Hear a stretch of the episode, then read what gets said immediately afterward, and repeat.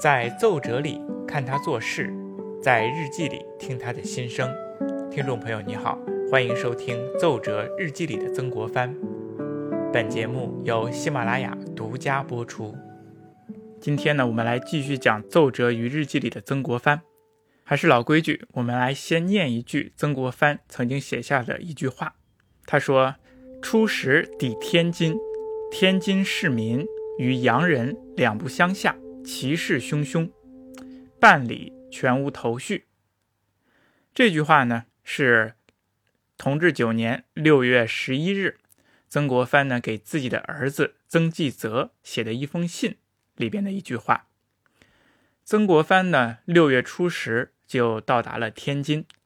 那等着他到来的天津是一个怎样的情景呢？曾国藩呢，用了极其简单的语言描述了天津人的情景。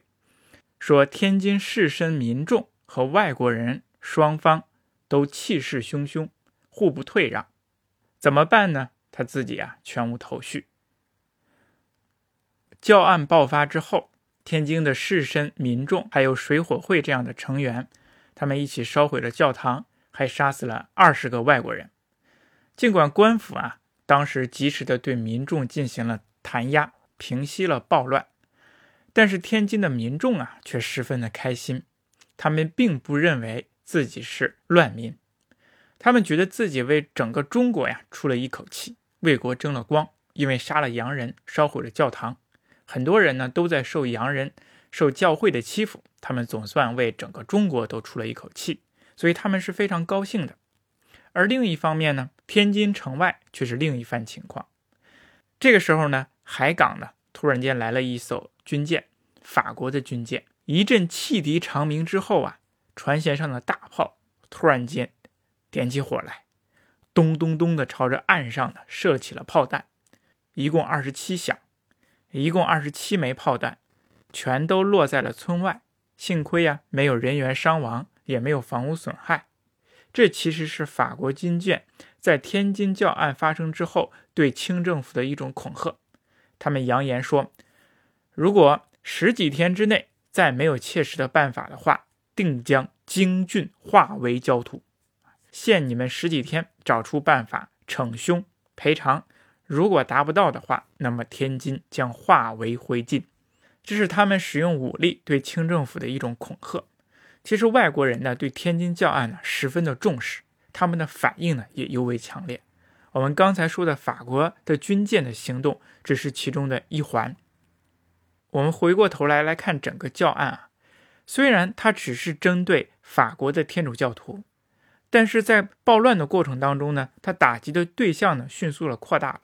不仅法国，那么受牵连的还有英国、美国、俄国、比利时等国家的人，这些人在暴乱的过程当中都有死伤，而且呢，他们的房屋财产也都受到了损害。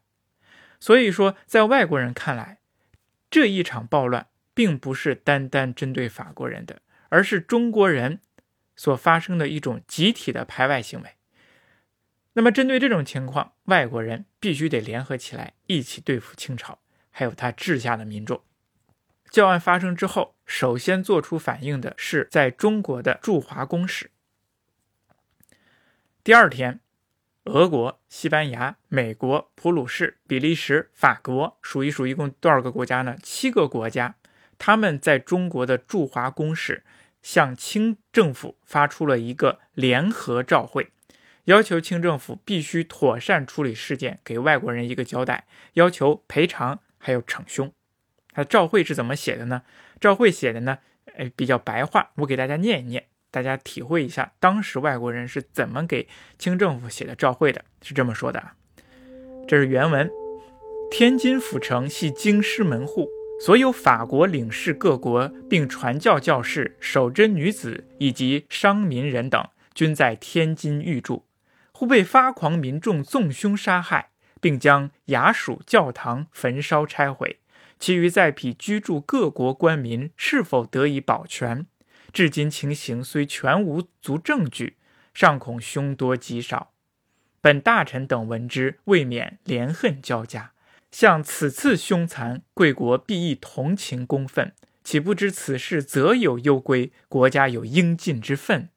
若不妥善筹法，欲保将来，倘再滋生事端，贵国何以对各国也？这段话呢，写的比较白话，大家也能够听得懂，我们就不进行翻译了。这里啊，大家需要注意的是什么呢？这个联合教会啊，把教案的发动者称之为发狂民众，对他们杀害的外国传教士、守贞女子，也就是修女，还有其他的商民，他们感到的是一个怜字，可怜。那么同时对发狂民众感到的是一个恨字，所以他们是怜恨交加。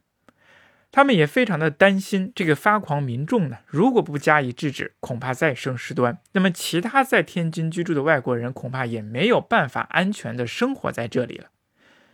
那么在这里呢，外国公使其实把发狂民众和清政府是区分开来的，说明他们还没有把清政府当做敌对势力，他们仅仅是觉得这是天津这些发狂民众的民间闹事行为，希望政府出面一予制止。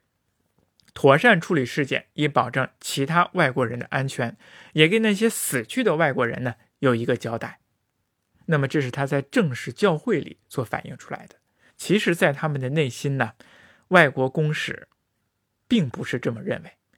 根据他们长期在中国感受到的排外情绪，以及目前清政府的一种政治环境啊，他们内心是这样推测的：他们觉得发狂民众的背后是天津。政府，而天津政府背后则是清朝的朝廷，所以结论是什么呢？就是天津教案在外国人看来是一场蓄谋已久的、由清政府在幕后主使的、针对全体洋人的排外事件。你比如说，当时美国的一份报纸叫《纽约时报》，在一八七零年八月二十四日这一天刊载了一篇文章。这篇文章的题目叫做《中国的杀戮》，从题目就可以看出他们对天津教案的一个定性，认为是一种杀戮行为。那么在这篇文章当中呢，提出了一个非常令人惊骇的假设，他们认为天津教案的背后主使者是谁呢？其实是当时刚登基不久的同治皇帝，为了确认其自身的皇权而采取的一种极端的行为。他们认为清朝。经常用一种流血事件来彰显自己的权威权力，所以这一次呢，他们就用法国人来开刀，震山敲虎，杀鸡儆猴，来震慑其他的外国人。哦，那我们看这篇报纸，他们把矛头直指中国的权力核心皇帝，所以他们是认为皇帝在背后策划了这一切的行为。那如果按照这个逻辑上来看，那么外国人要的恐怕不仅仅是逞凶赔偿。那么恐怕他还要想惩戒一下清政府，要扭转清政府的这种排外行为。那么所以说呀，除了在外交上的严重抗议和交涉之外，外国人还真的摆开了切切实实的军事行动。比如说我们上面就提到的，法国的军舰在天津呢口岸直接向岸边的村庄发射了二十七发炮弹，这就是赤裸裸的恐吓行为。不仅法国的军舰有所行为，那么法国的军队也开始行动了。他们在东南亚西贡的这个军队呢，已经开始登船向中国的北部进发了。啊，万一发动战争，那么这就是有生力量。除了法国人在进行军事行动之外，英国人和意大利人也开始。比如，英国的两艘军舰在天津和烟台的海面上游弋。总的来说，也就是在渤海的这个海面上进行游弋，而同时，意大利的护卫舰科罗迪尔公主号也出现在了烟台的海面上。所以说，当时的局势呢是非常紧张的。如果处理不好，有可能战事一触即发。那么，恐怕七国联军就在1870年登上了天津的大沽口，而进军北京。那么，我们大家所熟知的1900年、1901年的。八国联军侵华事件将提前三十年。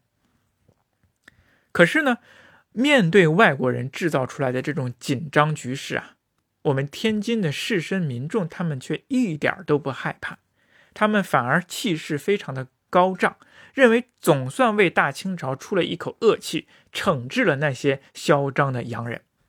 他们听说曾国藩来天津主持事务之后呢，是非常的期待、兴奋和高兴。为什么呢？因为他们还记得当年曾国藩征讨太平天国运动的时候写的那篇檄文。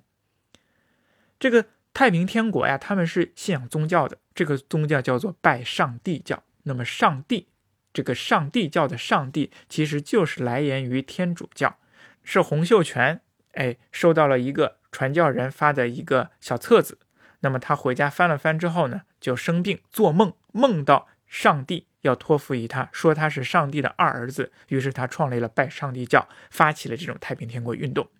所以说，曾国藩在出兵的时候呢，专门写了一篇檄文，叫做《讨粤檄文》。在这个檄文当中呢，他就专门批判了洪秀全的这种拜上帝教。他说什么呢？他说粤匪窃外夷之序，崇天主之教。举中国数千年礼仪人伦、诗书典则，一旦扫地荡尽，哎，说明呢，这个洪秀全创立的拜上帝教是破坏了我们中国几千年的礼仪人伦和诗书典则。那么怎么办呢？凡读书识字者，又焉可袖手安坐？怎么办？人人得而诛之。所以说，当时曾国藩是非常痛斥天主教的，也以自己匡复明教为己任，保护我们中国几千年来的这种传统文化，去发动这场战争。那么，所以看当年曾国藩对天主教是那种态度，那么现在曾国藩恐怕也还是那种态度。所以说，在天津人看来，曾国藩来到天津，那就是一个救星。他们都盼着曾公来到天津，为他们来做主，痛斥天主教，为我们中国呢再出一口恶气，所以他们非常期待曾国藩的到来。等曾国藩一到天津，士绅们呢列队两旁，在大街上欢迎。曾国藩在日记当中写道：“啊，蓝玉递饼者百数十人，有一百几十个人呢拦轿告状。啊，有人痛斥天主教的罪行，有人赞扬市民的爱国热情。”还有人呢，建言献策，说如何跟外国人开战。总之呢，他们都要求曾国藩为民做主，对洋人们采取严格的这种强硬的态度，啊，发动战争都可以。另外，除了天津的士绅民众之外，同样要求强硬态度的，还有朝廷里的一派人。这一派呢，被称之为清流派。清流是什么意思呢？清流呢，就是指那些德行高洁、勇于言事、有名望的士大夫。他们往往呢，内心呢有一股气，一股正气。凭借着这股气呢，他们直言敢谏。你别管皇帝犯了什么样的错误，别管其他有权位的大臣犯了什么错误，他们都敢上书抨击，直言敢谏。那么对待洋人这个事情上呢？哎，这些清流派呢，大部分都是主张强硬对外的，所以每一次战争当中呢，他们都是坚强的主战派，要求通过战争重振天朝雄风。因此呢，在这一次事件当中也不例外，他们有人就主张了，正好趁着这个机会跟外国人决裂，撕毁那些签订的不平等条约，利用高涨的这种民气与洋人进行决战。对上可雪天王之耻，对下可快百姓之心啊！所以天主教呢也会趁此被驱除，我中华的这种文脉呢才能够保存下来。那还有一部分人呢，有一点国际常识，他们知道呢，外国人呢有很多个国家，所以讲究以夷制夷，要求曾国藩呢后结英俄，以专制法国。那就是利用列强之间的矛盾，联合英国和俄国来对付法国，制裁法国。我们看，这就是当时天津双方的态度。所以说，曾国藩他才写道啊：“天津市民与洋人两不相下，其势汹汹，双方啊都不对付，态度呢都非常的强硬。那么夹在中间的曾国藩该怎么办呢？他写道。”办理全无头绪，一点办法都没有，想不出什么好办法。那么问题就来了，是不是曾国藩办案就真的是一点没有头绪呢？啊，其实不是，这个事件呢确实是非常的棘手，但是呢，大概的头绪它还是有的。那是什么呢？那就是坚决避免战争，维护和局。可是这一点和我们天津士绅民众，还有朝廷当中的清流报却是大大的矛盾的。这一点呢，就让这些想重振天朝雄风的民族主义倾向的人失望了。我们都知道，曾国藩呢，他是一个实力派的地方大员，那么长期呢行军打仗，在跟这个太平天国捻军各方面的军呢打交道战争，他知道啊，打仗啊是非常不容易的一件事儿，需要耗费大量的财力、精力，还有各种各样的呃资源。那么在这个整个过程当中呢，他也长期呢跟外国人打交道，他十分了解中国的国情以及中外实力的对比。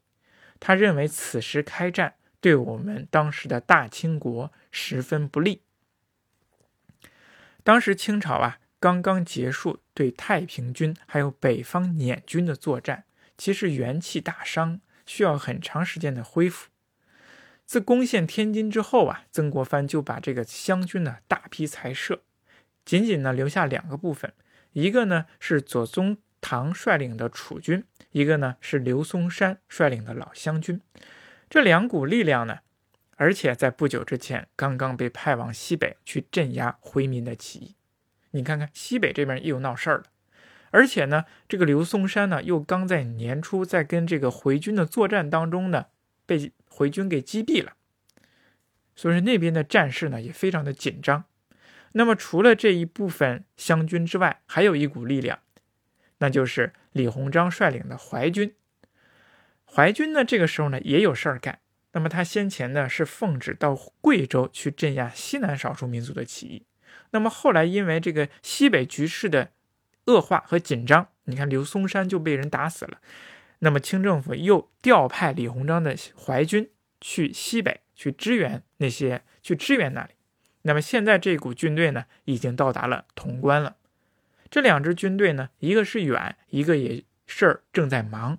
那唯一能调到天津的，全国还有没有军队呢？哎，也有，巴拉巴拉也能够找出来，有两支。一个呢是驻扎在山东的刘铭传的部队。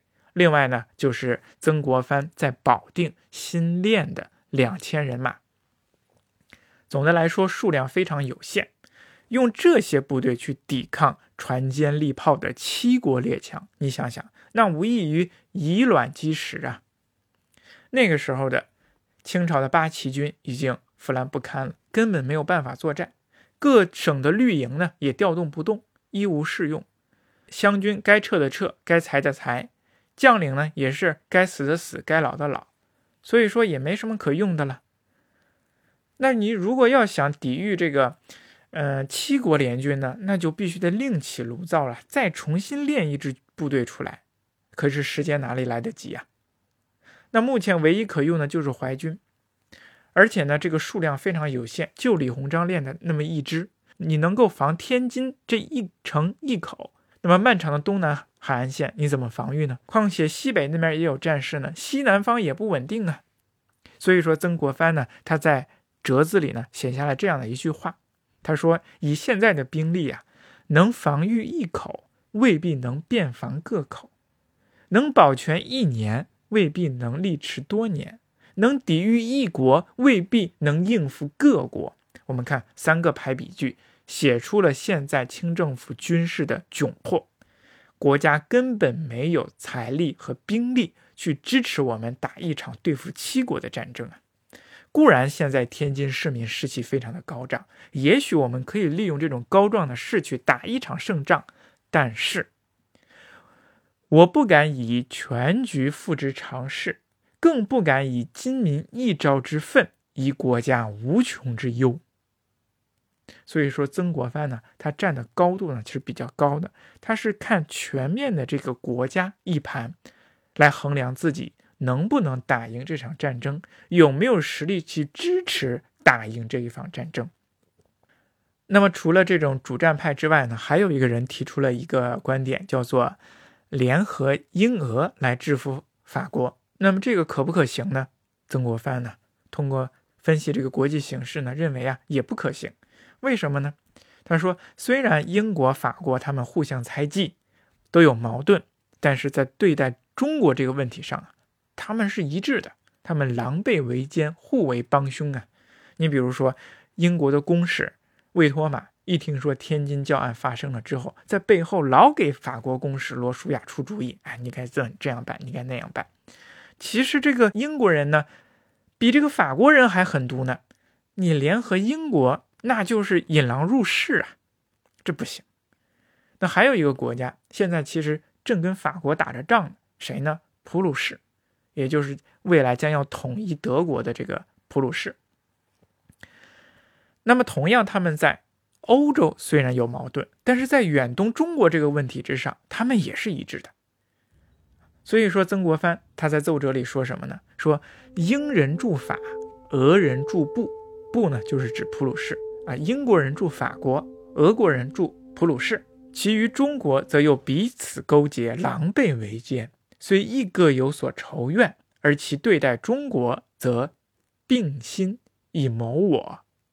你所以说以夷治国的方法根本就行不通，中国不能够激怒各国，没有这样的实力。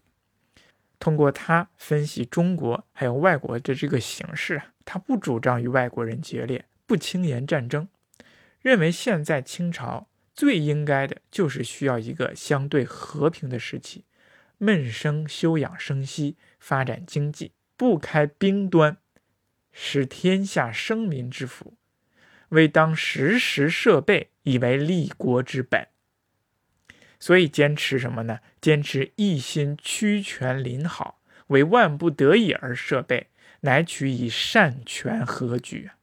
总而言之，是一个“和”字啊，可以屈权临好啊，退让一步小小的权利，来维持住现在的这个和局，大力的推进这种洋务运动，发展我们的经济，这才是当务之急。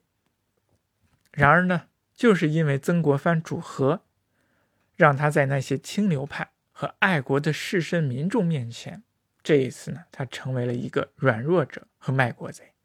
那也为此呢，也招受了不少的麻烦。那么，到底曾国藩是怎么处理天津教案的？是怎么在双方势力的这种夹缝中游走的？我们具体的措施呢，下一次再说。谢谢您的收听。那么这里的内容呢，是我查阅各种的论文和专著进行总结和概括出来的。我们确保呢它的真实性和可用性。谢谢您的支持，我们下期再见。